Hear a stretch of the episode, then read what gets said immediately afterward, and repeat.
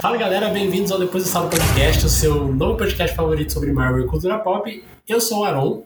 E eu sou a Gabi. E hoje a gente vai falar da Masterpiece da Marvel, o episódio 4 de Loki, mais conhecido como a melhor produção do MCU de todos os tempos. O Aron, gente, ele tá completamente apaixonado por essa série. E eu sei por que, que ele tá completamente apaixonado por Loki. Porque Loki é o Doctor Who da Marvel. É, exatamente. E eu tava. Eu realmente tinha zero hype pra essa série, eu tava zero esperançoso. Mas, gente, sério, o Loki virou um dos meus personagens favoritos do MCU. positivamente. Meu Deus, tô, tô muito feliz, muito feliz. E hoje a gente vai falar do quarto episódio, que foi um episódio aí que explodiu cabeças, mas não sem antes eu fazer aqui o meu momento Paiaron. Se você acompanha Depois do Salo há muito tempo, você sabe que eu estou aqui falando que o trailer de Homem-Aranha sai na próxima segunda-feira, 5 de julho. Então, fique com isso em mente e aguarde. Será que vai? Se sair, a gente volta aqui para comentar o trailer.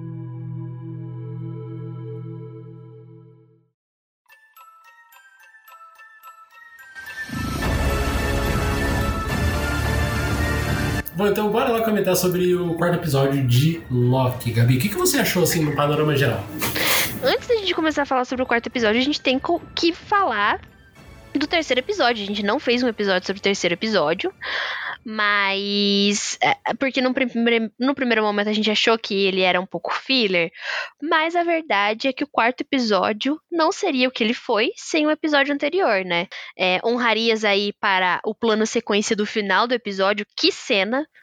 Loki finalmente mostrando o seu todo o seu poder e seu propósito glorioso. Então eu gostei bastante e eu achei que o quarto episódio ele foi ele foi tudo que ele foi por causa da, do, do terceiro episódio, da dinâmica que a gente estabeleceu é, entre os personagens no episódio anterior eu gostei bastante daquele final ali com os Timekeepers, né? A referência Mágico de Oz, muito clara. E eu tô muito animada pro próximo. Eu quero aquela cena pós-créditos. Terminou a, a, aquela. Começou. Fe, teve aquela cena pós-créditos que eu fiquei, não! Quê? Só tem um berro aqui. Minha vizinha deve ter achado que eu, sei lá, enlouqueci. E foi um episódio triste também ao mesmo tempo, né? A gente, a gente sofreu aí algumas perdas. E você, Aaron, o que, que você achou? Eu já até deixei aqui meus, meus dois centavos. Para mim, é acho que a melhor coisa que a Marvel produziu nesses 13 anos de existência do Marvel Studios, né? Acho que esse quarto episódio tá pau a pau ali com, com Vingadores Guerra Infinita, de tão bom que ele é, de tão bem construído, bem escrito que ele é, e de como que ele, ele ele dá as coisas pra gente no ritmo bom, sem deixar a gente perder né, o, fio da história. A gente ficar animado e acompanhar o que está acontecendo no, durante, todo, durante toda a jornada que eles, que eles constroem, né? E aí, até fazendo um gancho com o terceiro episódio, é, a gente teve, né, só pra gente contextualizar algumas revelações, acho que a revelação maior é, foi a Sylvie falando pro Loki que a galera da TVA todo mundo, né, os guardas, os funcionários, enfim, são variantes do, de, de pessoas que viveram na Terra, eventualmente. Isso foi, inclusive, um, um, comentário que a gente fez aqui, se eu não me engano, em alguns episódios, talvez no. Se não no episódio 1, no episódio 2, a gente chegou a comentar sobre isso. Então, olha só, se você acompanhou depois e tal, você já tinha essa teoria. E foi o que deu base pro Loki finalmente abrir os olhos do Mobius, né? Eles voltam pra TVA, eles conseguem escapar de Lamentes, né? É, tem um momento ali onde o Loki consegue fazer um, uma variação monstra na linha temporal, mesmo sendo o mesmo sendo o fim do mundo, onde não teria teoricamente uma variação temporal, e o Loki consegue, é... enfim, a gente entende depois que, que, tecnicamente ele se apaixonou pela Sylvie e isso não deveria acontecer. Uh, e isso causou aí, segundo a série, segundo o Mobius, uma, uma variação na linha temporal e eles, e eles é, através disso foram presos pela TVA e voltaram para lá. Uh, e aí tem toda, toda a ação, né? O Loki finalmente convencendo o Mobius de que a TVA é uma fraude, que, que ele tem que investigar. Tem uma cena ali do, do onde a, a, nossa querida Lady Sif volta, né?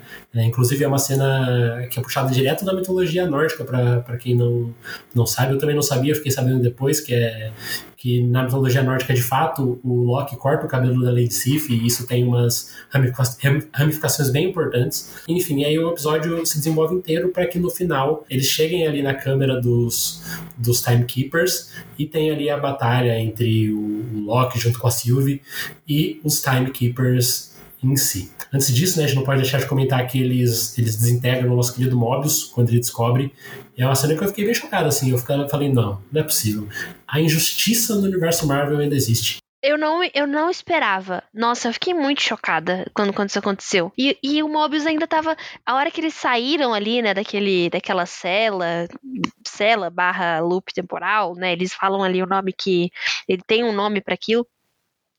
Mas. E ele tava sorrindo. E. Ai, eu fiquei, eu fiquei muito mal. Nossa, eu, eu fiquei muito triste. E assim, eu quero o Mobius de volta. Eu não aceito essa morte. Mas eu acho que ele, eu acho que ele volta, eu acho que ele volta, assim como o Loki voltou, né? O Loki também foi desintegrado. E a gente descobriu ali que no final do, do episódio, na verdade, ele não, não, não sei se ele foi bem desintegrado, né? Ou se ele foi. É que a gente até então não sabia o que acontecia depois que uma variante era desintegrada. Mas Sim. o fato é que ele vai para uma, uma linha temporal ali onde. ou para um outro universo, não sei. Onde tem uma Nova York completamente destruída, a gente consegue ver ali inclusive a Torre dos Vingadores, e ele encontra ali outras quatro versões do Loki. Então é, ele não morreu e pode ser que o Mobius também não tenha morrido, né? Sim, é, não quero, não quero Mobius morto, não, não, não aceito. E como você falou, temos ali outras quatro variantes de Loki. Temos Kid Loki, que fecha o, o, os Jovens Vingadores. Fechou a equipe, gente. A gente tá falando de Jovens Vingadores aqui ó, há, há, há, tempos, então vai acontecer, gente. Relaxem que vai acontecer. Vem aí. estamos só aguardando a, a Marvel virar e falar assim: então, gente, próxima série. Jovens Vingadores.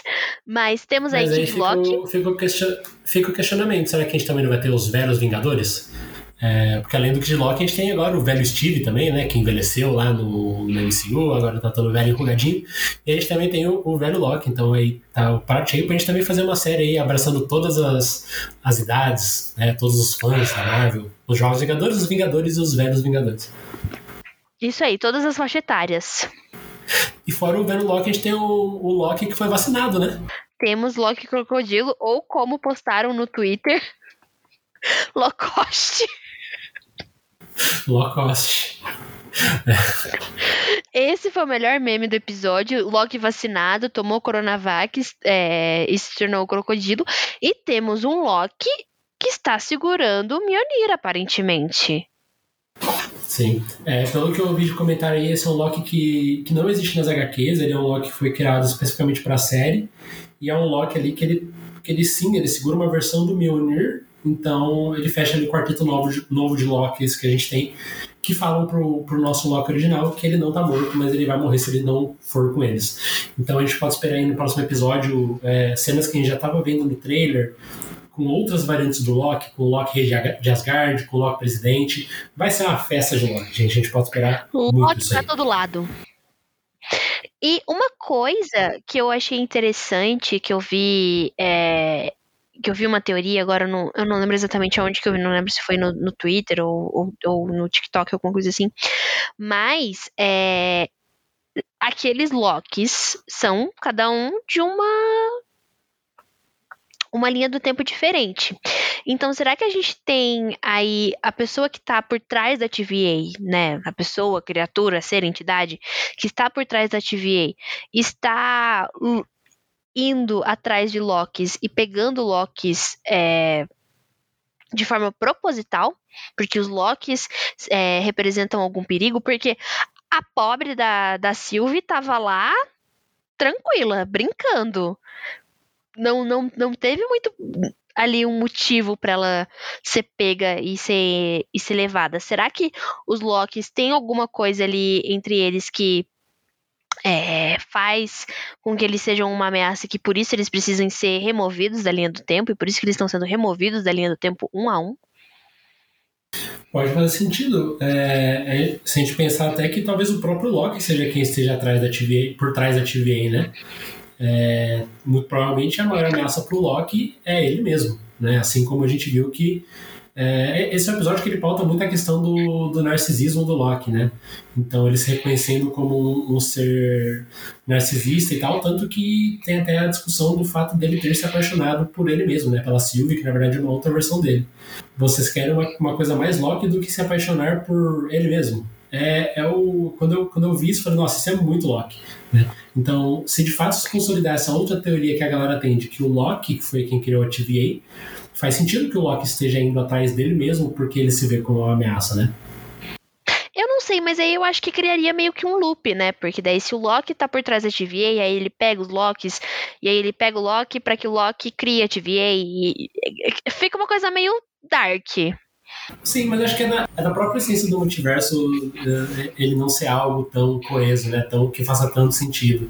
É, acho que a gente vai ter essa diferença dentro dos próprios Locks. A gente, nosso Loki, né, o Loki que a gente conhece desde 2011, ele é um Loki que ele é muito dúbio né, nele mesmo.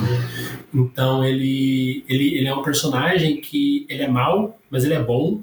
Uh, e ele muda ao longo do tempo. E acho que entre os próprios Locks, né, a gente vê isso um pouco na Sylvie também, mas entre os próprios Locks a gente vai ter essas variações. O Old Locke, nos quadrinhos, ele é alguém que ele é conhecido por ser a, a versão do mal mais puro do Loki. Já o Kid Loki não, ele é o trapaceiro ali, mas ele faz o bem para a sociedade de certa forma. É, ele quer redenção, né? Pode ser que o, esse Loki novo que apareceu, por ele segurar o Mjolnir, ele seja um Loki puramente bom. Ah, então pode ser, é, como eu estava falando, né? Essa série ela é muito sobre o Loki se entender enquanto Loki, né? Tanto que tem várias vezes a questão do que faz o Loki ser o Loki. Ah, então ele se entender né, entre as variantes e, e, entre ele mesmo pode ser esse, esse pode ser um caminho que a gente vai ver a série percorrer ali nesses dois últimos episódios que a gente tem de, de desfecho. E isso comprova que Tiago Romariz, a gente trouxe a, a, teoria do Tiago Romariz no episódio passado. O Romariz, para quem não lembra, tinha falado que a série do Loki poderia ser sobre autoaceitação, autoconhecimento.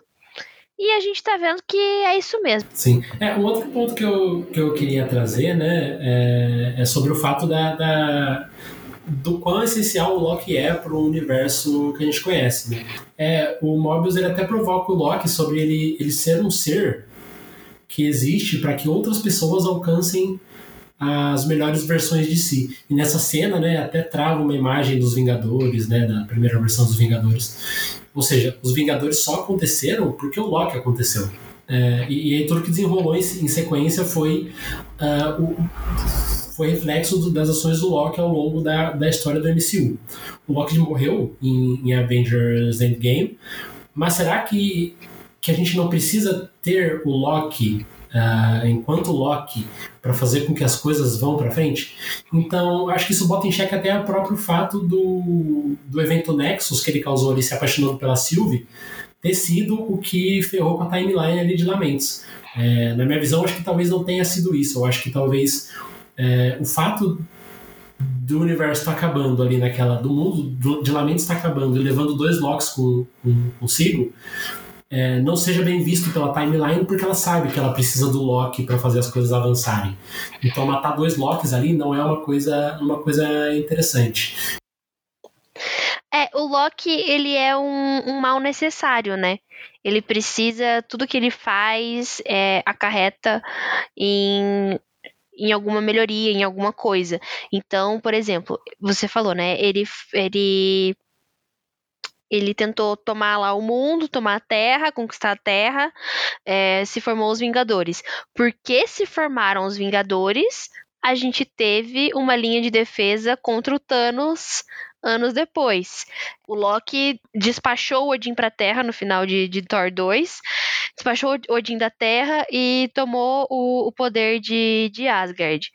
Por causa disso, o, é, o Odin não estava em Asgard quando a Hela foi libertada, o que levou ao Mjolnir se ser despedaçado pela Hela depois e futuramente a gente ter o Stormbreaker.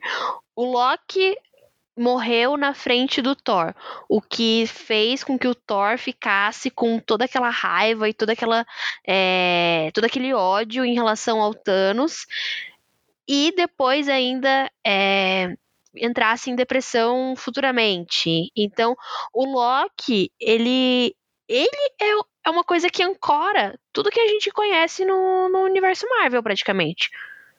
Sim, e, e é, é, bem provável que a gente que, que o universo realmente não seja preparado para viver sem, sem o Loki, né?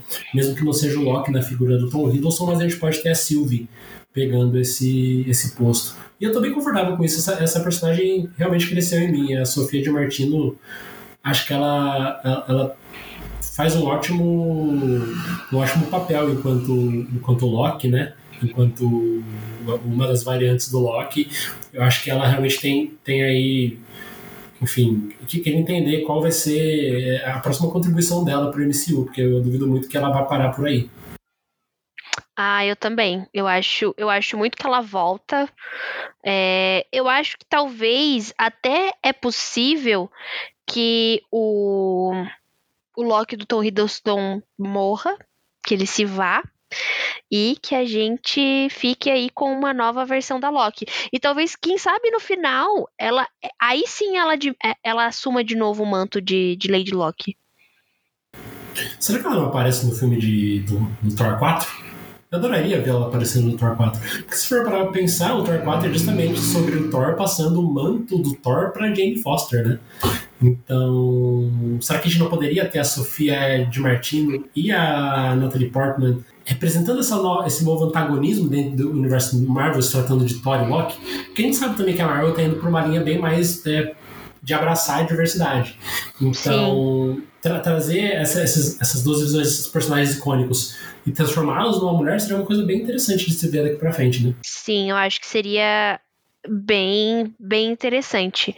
Quem sabe ela não apareça até em Doutor Estranho, né? As, as possibilidades eu acho que são inúmeras, assim, mas não necessariamente ela precisa ficar linkada só a ao, ao núcleo do Thor.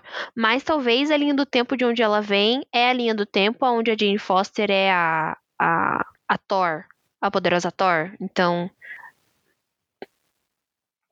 Aonde a Sofia de Martino tava durante esse, esses últimos meses? Inclusive, aliás, já que você comentou isso, em relação ao Thor aparecendo.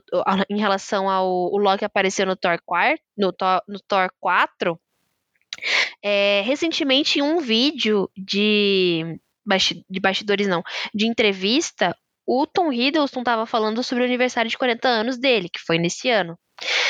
Em fevereiro desse ano. E ele falou que ele passou o aniversário dele no estúdio como Loki. Ele não falou que ele estava gravando a série, ele estava falando que ele. Mas ele falou que ele passou o aniversário dele vestido de Loki. E em fevereiro, Thor 4 estava gravando lá na Austrália.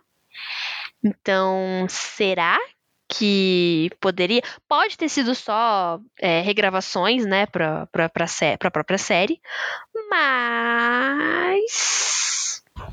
fica aí a possibilidade. Por favor, Tom Hiddleston em Thor 4. Tudo que queremos é ver esses irmãos reunidos de novo. I assure you, brother. The sun will shine on us again. E aí, Gabi, a gente já tinha sido apresentado aí ao fato dos Timekeepers serem uma fraude. A gente já tinha falado isso em outros episódios, né? E nesse episódio a gente realmente confirma que eles Teve são bonecos de alguém uma clara referência a Mágico de Oz, né? Aquela cena deles é, tendo a cabeça cortadas e mostrando que, ele era, que eles eram só uma máquina. Claramente uma, uma referência a, a Mágico de Oz, quando a gente descobre que o mágico, na verdade, também é um grande truqueiro. Sim. E, e aí, nesse contexto, quem você acha que está por trás da TVA? Kang, o Conquistador. Kang o Conquistador. É, eu acho que, que vai ser o caminho mesmo. Eu, eu não me surpreenderia se ele aparecesse no final, e ou talvez no próximo episódio. E aqui eu queria deixar um comentário. Como é que pode que toda santa série da Marvel a gente tá nos últimos dois episódios assim? Não, porque o tal personagem vai aparecer. ah, meu Mephisto. o trauma de Mephisto ainda reside nesse coração. Mas diferente do, do Mephisto, que foi uma teoria que os fãs tiraram de absolutamente nenhum lugar, a teoria do Kang tem até que, uma, que um fundamento, né? Porque a gente sabe que, que o ator que vai fazer o Kang já tá confirmado, que ele vai aparecer no Formiga. Foi estranho eles confirmarem tão antes, né? Pois é. é tem a, o fato da a teoria que as pessoas estão fazendo sobre a TVA estar no reino quântico e o Homem-Formiga 3 se chamar Quantum Mania, né? Será que a gente não vai ter alguma relação entre o reino quântico, o Kang e a TVA? E, e no, nas quadrinhos o Kang tem uma relação com a TVA também, né? Então é, sim, sim. faz sentido. Nos quadrinhos ele e a Ravonna têm um relacionamento, uma parada nesse sentido. Tem. E eu não gosto da teoria de que o Loki, né, cria a TVA. Eu acho que, enfim, faz sentido pelo lado dele querer dominar o grande poder do universo, mas acho que nesse, nesse cenário que a gente está, eu acho que não, não, é, não é isso no caso. Mas eu gosto da ideia de que o Kang pode aparecer também. E falando em Kang, antes da gente ir para o último, último, último tópico, é, esse episódio vai sair provavelmente na, na quinta-feira. Então, se você está ouvindo, se prepare, que em breve lançaremos nosso episódio sobre o nosso fancast de Quarteto Fantástico. Então, trouxemos aí nossas escolhas de atores para o filme do Quarteto. Então, aguarde que em breve estará nas principais plataformas. Em breve, no seu agregador de podcast favorito, o que, que a gente quer que aconteça nesse filme do Quarteto Fantástico? E aí, pra gente finalizar esse episódio maravilhoso de Loki, Gabi, o que, você espera dos próximos dois episódios e da ligação de Loki com o MCU? Eu não faço ideia. Eu não faço ideia do que, do, do, do que esperar. Eu, eu não consigo, porque tudo que eu esperava dessa série, eles me entregaram um completo oposto e eu, e eu adorei o que eles me entregaram. Eu esperava uma coisa, eles Sim. me entregaram outra coisa e eu e eu pensei, meu Deus, isso é incrível. Então, assim, é, a gente esperava outras variantes, esperava outras variantes, mas a gente não esperava da forma como, como apareceu. Então, eu, eu acho que talvez no próximo episódio a gente tenha aí uma explicação do porquê que essas variantes estão lá, né? O que, está acontecendo. E o que eu mais estou intrigada e que eu mais estou tentando encaixar e eu não consigo é aquela cena do Loki vestido como presidente, Volt Loki, né? Aquela referência ao quadrinho do, do Volt Loki, que ele tá com aquele badzinho de, de, de político, né? O Loki político, né? Em que episódio é essa cena? Como essa cena acontece? É, eu, eu não consigo entender muito bem o que está acontecendo. Aquilo é, um, é outro planeta? É outro universo? É uma linha temporal? É, o, o que é aquilo? Aquele lugar que eles estão com os outros Locks. Eu tô. É uma linha do tempo que já foi conquistada, talvez. Então, assim, eu, eu, eu quero respostas apenas, Dona Marvel. E eu quero Mobius. Eu quero Mobius de volta. E você, Aaron? Sim, o Mobius merece aparecer aí numa, no final de série pilotando seu jet ski querido né, é, finalmente livre da, da TVA para viver sua vida conforme é determinado pelo acaso, não por, por qualquer timekeeper. Uh, mas, de fato, sim, eu espero que a gente avance né, para essa questão das, da, das variantes do Loki, a gente entenda porque elas estão ali, o que, que eles têm que fazer para se salvarem da TVA, daquela realidade onde eles estão. Qual, que realidade é essa que eles estão? Né? Será que é uma Nova York onde o Loki ganhou em 2012? Uh, será que é uma Nova York destruída pelo Thanos? Com certeza é uma Nova York. É, mas o que aconteceu nessa realidade? Eu estou muito afim de saber. E estou muito afim de entender é, qual, qual vai ser a ligação dessa série com o, a ligação mais palpável. Né? A gente viu que os multiversos foram abertos, mas como que a gente vai conseguir ligar essa série com o Doutor Estranho 2? Né? Eu estou cada vez mais curioso e mais ansioso para Doutor Estranho 2, que eu acho que vai ser o grande evento que a gente vai ter uh, depois de Homem-Aranha Longe de Casa. Uh, então, realmente é o que eu espero nas próximas, nas próximas, nos próximos episódios. Eu não quero que o Loki morra, não. Eu gosto dele. Eu não gostava, mas agora eu gosto. Peguei carinho, peguei carinho no. Queremos Loki vivo e queremos e queremos Loki e Sylvie juntos, maravilhosamente incríveis, mexendo com toda a linha temporal. A linha temporal, inclusive, ela tá estável de novo, né? Porque a gente viu a telinha da TVA e tava, tava tudo tranquilo. Tava tudo normal. Então, mais uma vez, fomos trollados. Sim, sim. Mas vai acontecer alguma coisa, certeza. E teremos os multiversos novamente. Então é isso, ouvinte. Se você ouviu até aqui, por favor, deixa o seu review positivo aí na plataforma que você está ouvindo. Divulga para os seus amigos esse podcast. Vamos crescer nossa comunidade. E em breve estamos de volta aí com, episódios inéditos de Depois do Estado, comentando as próximas, os próximos acontecimentos do universo Marvel. Se tiver trailer, a gente volta para comentar o trailer. Se não tiver, a gente se vê depois no episódio de Quarteto Fantástico. Então é isso, não esqueça de seguir a gente nas redes sociais, arroba depois do estalo. Conta lá pra gente o que, que você acha. A gente vai postar lá depois qual que é o nosso fancast, então você vai poder escutar o episódio e dar uma olhada nos rostinhos que a gente escolheu para interpretar o Quarteto Fantástico. E conta pra gente o que, que você tá esperando aí do final de Loki. É isso, um grande beijo e tchau!